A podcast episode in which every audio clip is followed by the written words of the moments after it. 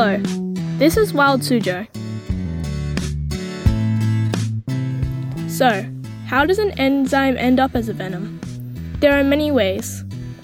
A common type of mutation causes DNA to get copied.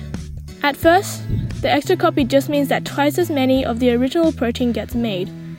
But then, the extra gene can mutate again without changing the function of the original one. A mutation can change the signal a gene gets about where it should make its protein.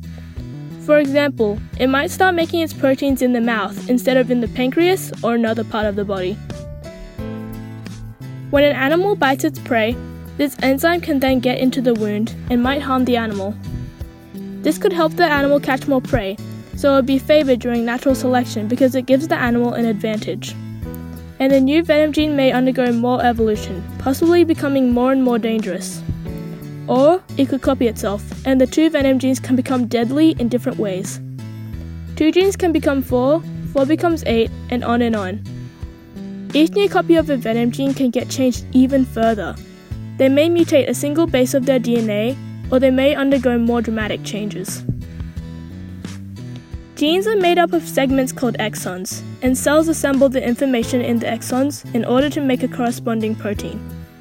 In venom genes, exons sometimes get skipped or shuffled, producing new venom molecules with new properties.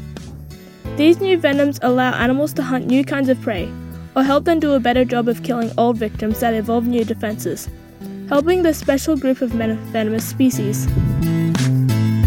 For Wild Suzhou, I'm Siana. Thanks for listening and see you next time.